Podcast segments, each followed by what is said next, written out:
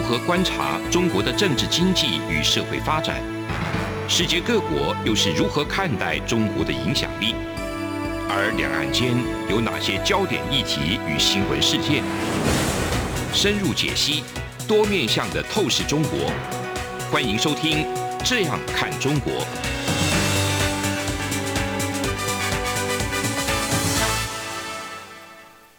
Hello，各位听众朋友，大家好，这里是央广的《这样看中国》，我是主持人富察，今天是富察跟台长的 闲聊时间，闲聊时间，哎，富察好，听众朋友 大家好，哎，我们今天聊的话题是史敬堂，哎，史敬堂这个人。我在我的这个教育当中是常常出现，但是台湾好像没有谈太多，对不对？对，我看到你这个题目的时候，我就想，哎，这个这个名字当然知道，知道，我们读历史的时候有读过，可是就很模糊的印象吧。OK，我看到一些儿皇帝这词一定呃，儿皇帝比较炫这个词，对，因为史敬堂就是跟儿皇帝捆绑在一起嘛。嗯、然后我自己在搜寻，在台湾当中就是。谈石敬堂儿皇帝，哎，真的看到蛮多，就是知识分子啊，他们会用儿皇帝这个词来比喻，来比喻。对.那我就发现说，呃，原来那个两岸在对于石敬堂的理解当中，百分之八十是一样的啊。所以大陆也是这样子，也是觉得台湾好像更强调这一点啊，就这个叛徒，对，就是叛徒认贼作父，然后甘愿。呃，我们先讲这个石敬瑭是实际上是这个五代时期的一个。嗯梁唐晋汉周的晋，好，这个我们要把它分清楚，嗯、对对对，是那个唐后唐后唐朝后面，对，对我唐是后唐。对，我说我说他这个五代十国前面是唐朝啊，嗯、对，唐朝后面是晋，哎，晋晋。之后五代十国。周。没有，呃，就是讲五代时期有五个政权，对对，对，对，叫梁唐晋汉周，然后呢，这个石敬瑭呢是晋的政权的皇帝。对，我说的是五代十国之前的那个时代是所谓的唐、啊嗯、唐代，对对对，好，对对对，那就这个石敬瑭呢，就是说他是因为是他跟契丹人之间建立起一个父子关系，称这个契丹人为父皇帝，那他是自称儿皇帝，皇帝，对，所以呢，就是基本来说，我们今天的中文就认为说。啊，你就是一个认贼作父的哈，这个皇帝。然后你把这个燕云十六州这个词已经一定哎有有燕云十六州，对，把燕云十六州割让给契丹人，然后呢割让土地，认贼作父，傀儡政权，就是我们大部分是用这个角度来看待石敬瑭的。对，那当然我相信就是在大陆可能这个论述更主流，现在官方的论述当中都还常常这样来称呼。如果有人要是背叛自己的国家或者认贼作父的话，嗯，就会成用儿皇帝。嗯、对对，这个这个非罪大恶极。没错。那我看台湾的这报纸里面也有人，就是像有些他就他就说说这个台湾跟大陆的关系哈，嗯、他说如果要是遵循九二共识、一国两制，那台湾叫中国爸爸，承认台湾是中国的藩属，那也是儿皇帝。就是我看到这个，就是 台湾自由时报的记者有这样来用这个典故。对，自由时报记者用这个中国历史的典故，对对，然后谈两岸关系，所以可见就是说，现在我们在台湾跟中国之间的关系，我会觉得中国政府的想法是觉得说，哎，那如果你台湾，呃，不行，这因为不能台湾不能当儿皇帝，因为你不能皇只有一个嘛，对不对 啊？所以，好，这个就扯远了哈。但是总而言之，就是我今天想跟台长想讨论的一个主题，就是说，儿皇帝真的有那么负面吗？所以我们现在。眼中的儿皇帝是非常的负面的一个词汇。对，当人家儿子叫叫人家爸爸，对呀、啊，这个感觉很很差吧？很差。嗯。可是呢，我就是查资料，我我为了今天这个这个录音呢，我是整个把这个旧五代史、新五代史、资治通鉴，你好厉害，我里面相关所有关石敬瑭有关的材料，我都看了一遍，我看了三四个晚上，而且做了将近二十页的笔记。嗯，了不起。看完之后，我就发现说，哎，不对耶，在五代史原来的脉络里边，其实真的完全就完全就没有这个耻辱的这个感觉，嗯、就是也就是说，石敬瑭当契丹人的儿皇帝。当的很爽，很开心，嗯，对，理所当然，理所当然。对，那为什么这样呢？我就讲讲看哈。就首先就讲这个石敬瑭这个人，石敬瑭呢，他是我们讲梁唐晋汉周唐的开国功臣，他也是梁唐晋汉周的晋的缔造者，就是两任政权他都有参与。啊、那他也是唐朝这个唐是后唐，后唐对这个。这李李李克用，李克用这个家族，他们整个建立政权的这个非常信赖的这个五人政权，嗯，而且皇帝还把女儿嫁给他，是，那他一直担任这个河东节度使的地位。河东这个河就是黄河，嗯，河东就是黄河以东，换成今天的地理概念就是山西省的概念，就是河东。对，那河南就是黄河不是绕绕一圈吗？嗯，当黄河以南就河南，然后北边就是河北，大家是这样分的。所以河南、河北跟河东。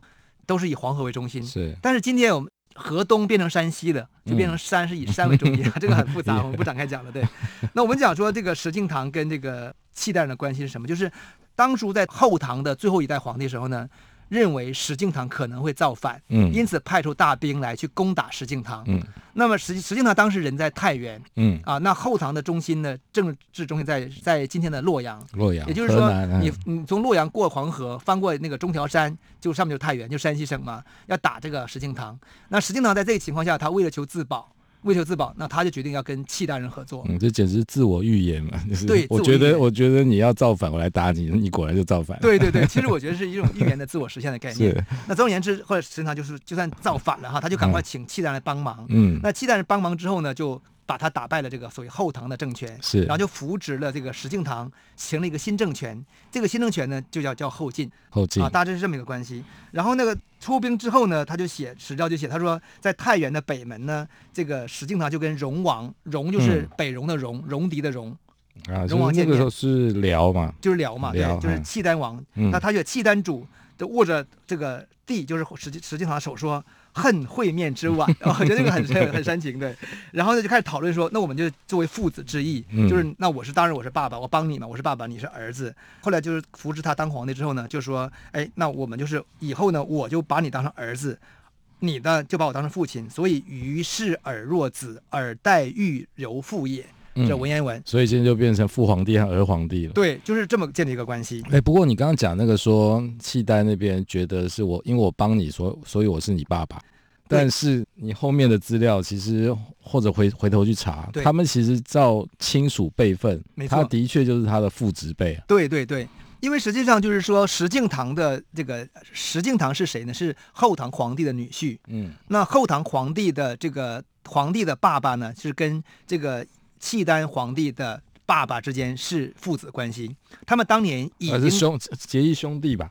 呃，最早是结义兄弟，嗯、所以呢，他跟那个后唐第一个皇帝是结义兄弟，所以跟他皇帝的儿子就是父子关系。Okay, 所以你会看到史料里面所写说，儿皇帝不是石敬瑭石敬瑭创造的，而是石敬瑭打败的那个后唐的那个皇帝已经成为契丹人的 儿皇帝。他是下一代的儿皇帝。对，就是说他那皇帝是跟这个这个皇契丹皇帝的爸爸之间是儿皇帝，啊、然后现在他们轮到下一代，所以是儿皇帝。所以从辈分来说，确实是一个是爸爸，一个是儿子。嗯，但是从年龄来看，你知道是差多少吗？啊、这个辈分优先。对，年龄年龄上他比较年龄是石敬瑭竟然比这个比这个耶律德光就是契丹王要大十岁左右，这个在我们这个完全从汉人文化来说就不能理解跟接受了。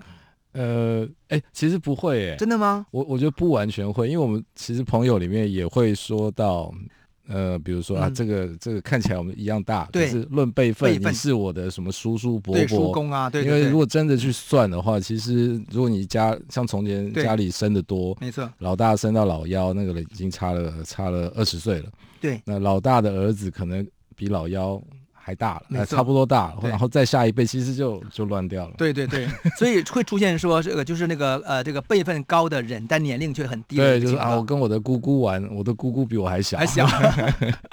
对了，所以从辈分跟年龄来说，这个不是问题。但是我觉得核心在于什么呢？核心在于就是说，你对契丹人跟这个石敬瑭是沙陀人啊，对他们都是属于非汉人。嗯，所以对他们的文化当中，这样一个父子关系，其实他们本身并不是真的血缘的父子关系，而是一个缔结的一个属于政治同盟，嗯，义父义子，对，义父义子。那这个结构呢，其实是我们在中国文化当中很少看到的结构，也是我可能一会儿跟会跟你讨论的一个重要的话题，就是在内亚的系统当中，养子，嗯，养子这个传统非常重要。如果养子这个概念一旦确立以后呢，我就完全颠覆了儿皇帝的概念。OK，好，那我们节目休息一下，一会儿再回来。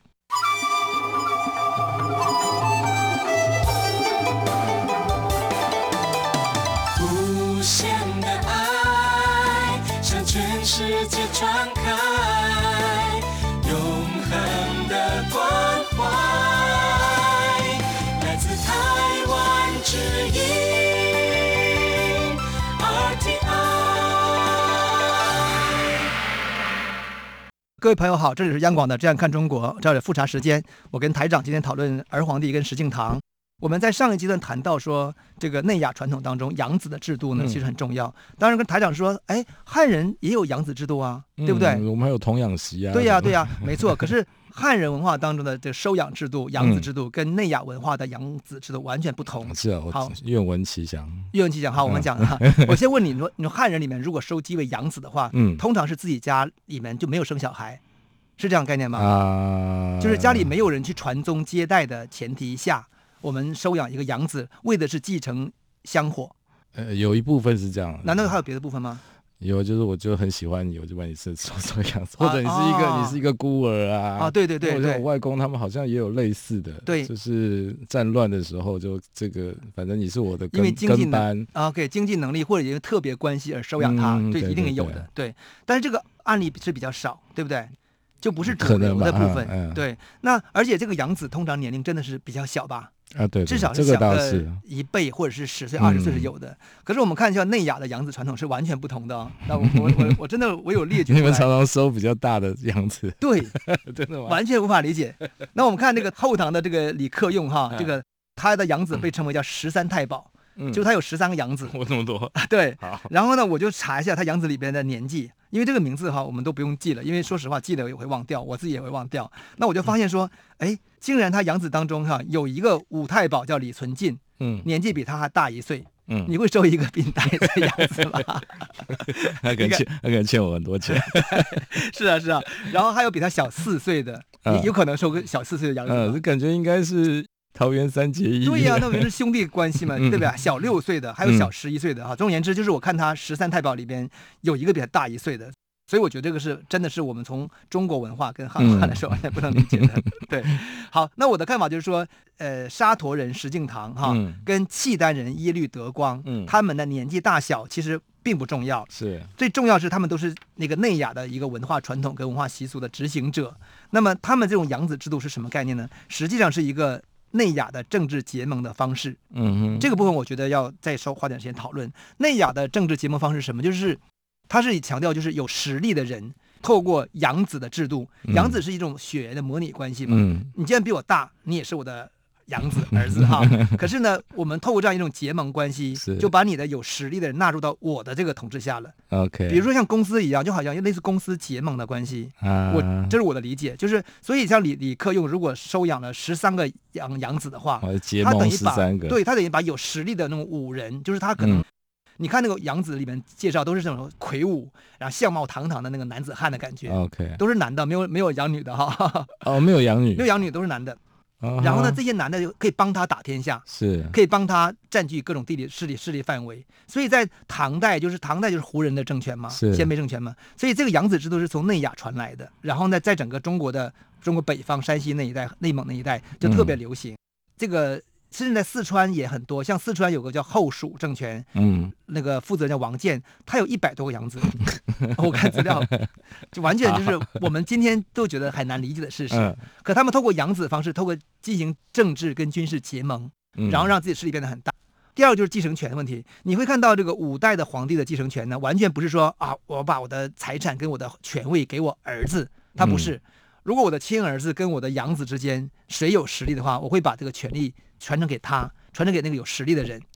这是五代当中常常出现的一个状态，是传传贤不传子。对，传贤不传子，血缘不重要，实力最重要。嗯、那我就想到说，这个传统其实在欧洲是很常见的。罗马，你看罗马帝国里边很多皇帝都是这样出出来的。嗯、成为罗马皇帝人，并不是血统上的皇帝，而是养子。嗯。那么，然后我们再看日本，日本其实在日本今天的企业家族也有这种情况啊。就是如果你很厉害，我就收养你为养子，或者呢，把你变成我的女婿。嗯，然后呢，把这个公司的权利传给他，你知道为什么来？嗯、我觉得他都是跟这个内亚的传统有关系，真的是这样的。对，他是一个封建的效忠关系，就是我们一旦结成这样一个养子的方式，用结成同盟之后呢，那你就要效忠我嘛。是，但是你也可以反叛我，所以我们就看到说，像比如说像那个安史之乱当中，安禄山跟史思明最后都被谁杀的？都是被养子杀死的。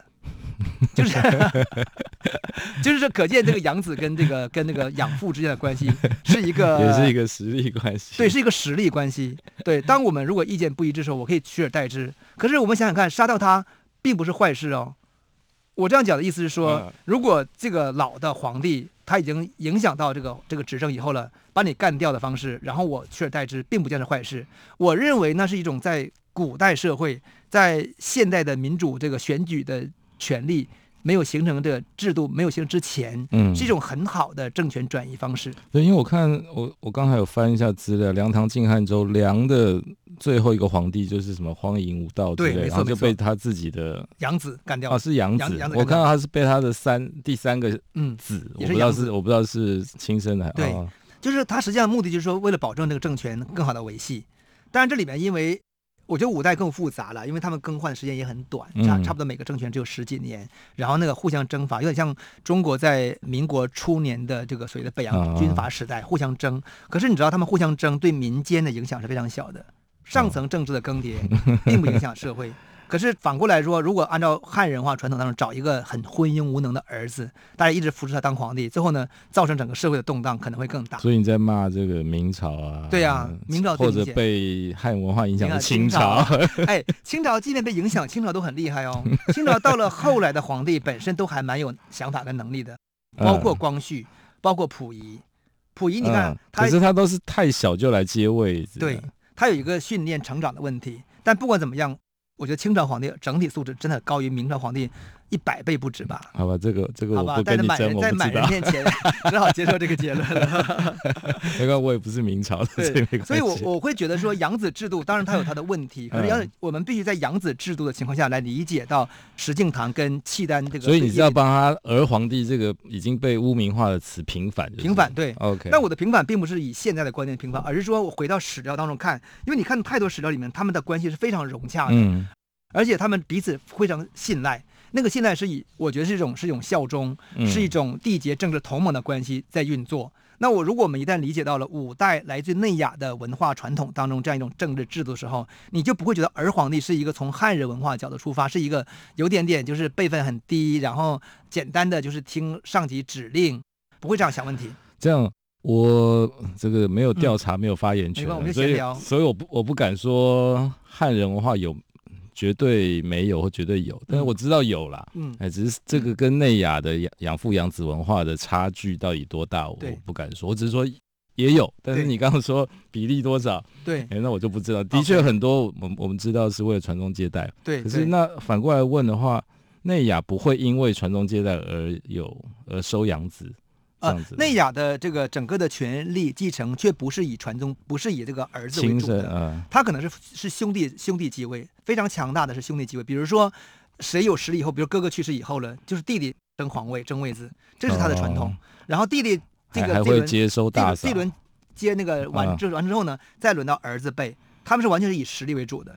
所以你会看到当初的竞争里面有非常多的兄弟厮杀的案例。可是中国的朝代里面好像也有这样，很少。不不是主流，就是，不是主流，他偶尔会出现特例。嗯、但是你比如说像赵匡胤跟他弟弟就是就兄弟兄弟继位嘛，那个一定受内亚传统影响，嗯、因为他们就是。那我看了赵匡胤也是沙陀人，啊。对，哎，对，没错没错，也是沙陀人，全都是呃内亚内亚的人。对，那可是当一旦中国文化制度确立以后呢，他就会强调就是就是由这个儿子来继承皇位，嗯，血缘就更重要。重要对，好，那我们节目的下一段我们再讨论，就是石敬瑭其实是一个非常好的皇帝。嗯、好，我们休息一下，一会儿再回来。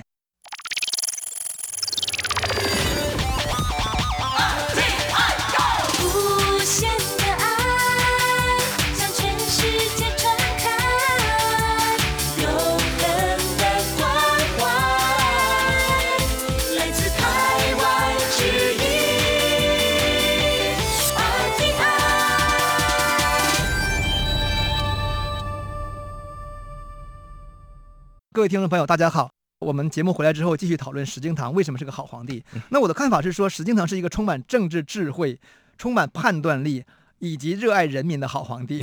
哇，这是我的标签。但是我我在想说，我们之所以觉得石敬瑭不好，是因为就是我们原来只简化他就是一个儿皇帝嘛，所以我们其实对他并不了解。嗯。可是你看五代史里面对他的记载，就是哇。这个人怎么这么好？怎么好呢？哈，当当然前提说你割地就不好，然后你割地给那个认贼作父就不好。当然我们先讲一下说，第一个他其实不是割地，嗯、我们在下一集当中会讲，他其实割的不是没有割地。第二是契丹对他而言而言不是异族。契丹是沙陀人跟跟那个鲜卑人之间的关系比跟汉人关系更加的接近，也就是说，对于这个实际上来说，那个朱温的汉人政权可能更像异族啊。嗯、第三，你说卖国，那卖的是谁的国呢？当然，他割的那个幽云其实已经不是他的国了，啊，跟他没关系。那儿皇帝其实是是一个政治结盟关系，而不是一个简单的一个耻辱的一个关系。这是我先讲结论。那现在回过头来看，说石敬瑭为什么很好啊？我觉得第一个很好，就是他非常尊重的下属意见。嗯哼。因为你看那个史料里面，他里面记载他说某某大臣奏报某事，他说从之，就是 OK 好就 OK。然后另外他非常简朴。那史料他说他说他说帝呢，就这个帝的石敬瑭非常性格简朴，未尝以声色滋味，每次这个也不艳乐。然后每次这个官僚退伍之后呢，他就召集他的这个幕僚幕客，就论民间利害及行政得失。嗯、然后有个例子，他举举例讲，他讲判决很那个很公平。他说有一个妇女跟一个军人之间发生诉讼，原因是什么呢？这个女人说，这个军人呢把她放在门前的这个粮食被他的马吃掉了。然后呢，军人说我的马没吃你们家的粮食。然后就两个人就开始辩论，然后这个石敬瑭就说：“那很简单嘛。”他说：“那我们把这个马杀死，把肠子抛开，看一下有没有粮食。嗯，有，如果有粮食的话，那则军士诛，就是被诛杀。”无则妇人死。哇！那你看结果是什么结果？那那个军人就投降了。结果不是，结果就是好，就杀马啊，这马就死了，马死了。哎，马死总比人死好吧？对不对？好，结果呢？我以为某一边会承认。OK，不是，结果肠中没有粮食，所以这个妇人就被杀死了。哇！就是说很公平。他说以后呢，境内肃然，莫敢以欺世言者，就没有没有出现欺骗的情况了。这是这个史料中所记载石敬瑭哈，可是另外一点，我觉得更让我感动是什么哈？就是他在位六年呢，他在位只有六年时间，年号叫天福。他每年的年终，嗯，他都发布一个诏令，说要免除公司债务，免除百姓的夏秋租税。可见就是一年收两次税，冬春一次，夏秋一次。等到每年年终时候呢，他就把本来要收到夏秋的时候呢，他就免掉了。可见他一年他只收到一般人民一次的租税，收一半的租税。他这样，他这样够吗？我也不知道啊。他这是年终奖金的起源，感觉是，而且而且一半的奖金呢哈。嗯。他说遇到自然灾害呢，他就会呃免除租税，甚至有一次他自己就是呃出行当中践踏到青苗，他也免除那块地的这个租税。所以我就看那个史料里面所记载这应该是后代帮他重写的吧？对不对？啊，不是，这里必须讲到这个五代史这个史料什么？嗯、是五代史的史料呢？分旧五代史跟新五代史。是。旧五代史是宋朝建立以后呢，赶快召集文人。把这个史料把它整理出来，嗯、完全用的是当初五代时期人的实录，嗯，就是这个东西，我相信里边比较比较接近真实。接近真实。后来欧阳修就觉得五代史太粗糙了，嗯，因为他觉得五代史都是大白话，不是都是那种就是怎么讲呢，就是 没有经过修饰的语言嘛，所以欧阳修就重写五代史啊。那写完之后呢，现在的史学家认为说新五代史根本不值得相信。因为太太多文士了，就加了非常多宋代人对于沙陀人跟契丹人的仇恨跟鄙视。OK，那种蛮夷之见。可是我们现在我们现在接收到的五代十国的历史，可能是欧阳修的这个。我们更多是接受宋朝版本的五代史，比如说把石敬瑭当儿皇帝来对待，嗯、怎么怎么样。可是你回到旧五代史所呈所呈现那个那个样貌，你会觉得其实我我觉得没那么不好。嗯、对。对，如果反过来谈，其实我会觉得，我觉得儿皇帝是后面的，嗯嗯，因为讨够讨厌他，所以儿皇帝这个词也被污名化。对，但是比如说你这个资料，或者我们平常看到说把国土的北方割给，对，割给燕云十六州，割给契丹，可是那就要看到底是这个呃石敬瑭他算是北方还是南方的？对对对，他可能根本就是北方的人。没错没错，他为什么一定是南方的人？这就是说，后来我们在这个宋朝建立以后呢。宋朝把那个北方山西、河北的领土都视为是他的，可事实上那个领土那时候已经是归契丹了嘛？了对。然后他说那是我的领土，原来竟然被石敬瑭割让了，因此呢你是儿皇帝，你很耻辱，我要收回领土。嗯、这个论述有点像什么？有点像比如说一八九五年清政府把台湾割让给日本，啊、然后一九一二年中华民国成立以后呢收回，然后他说我要收回、啊、收回台湾。当然，这正好呢，历史就很很偶然，就是一九四五年日本战败了嘛。那中华民国呢，不管是有没有打怎么样，他战胜了嘛。所以在法理上，在国际法当中，他就有一个资格说，哎，台湾这个地方呢，他有实际的这个占领权。那至于这个主权是谁，大家现在看法不一嘛。可事实上，占领权，美国人已经允许蒋介石在台湾去接管日本留下的这个东西嘛。那么燕云十六州有点类似那个感觉，就是说它是你的吗？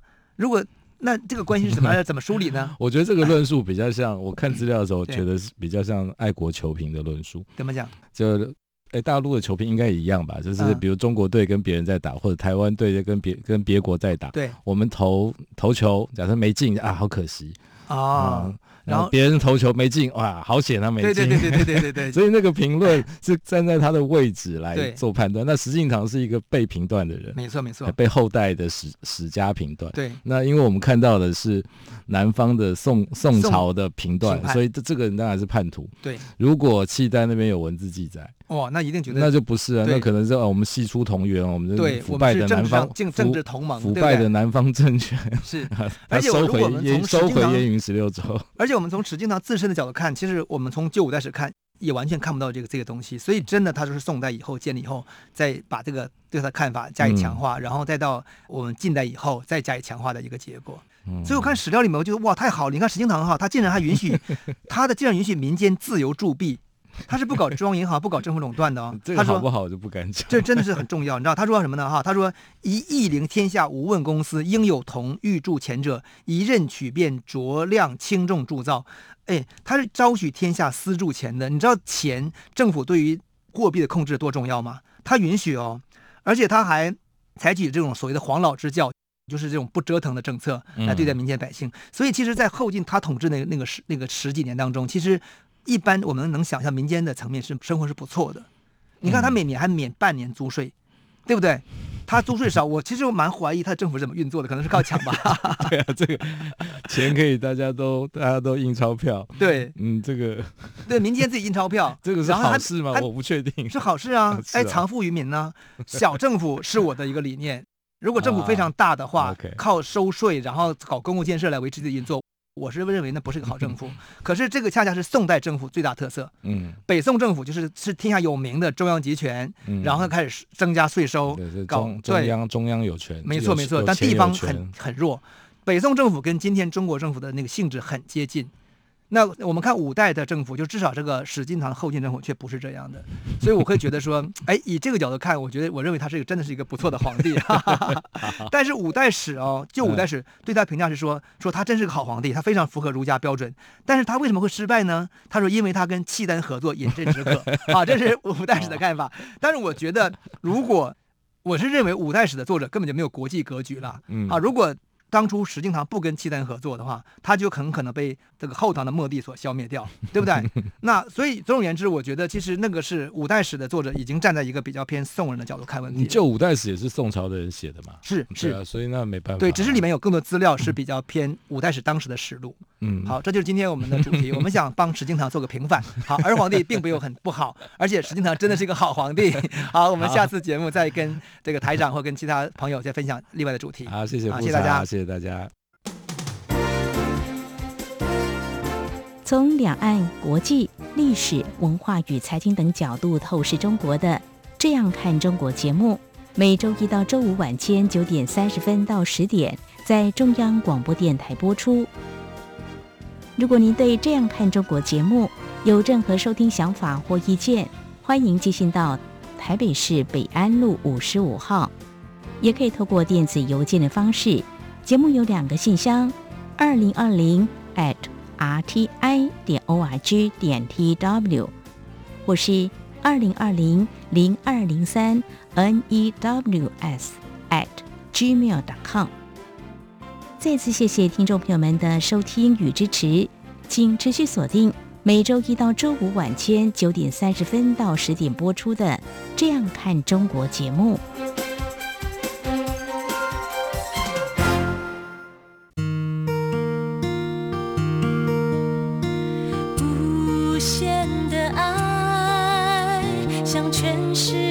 传开，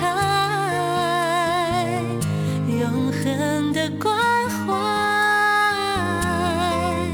来自他。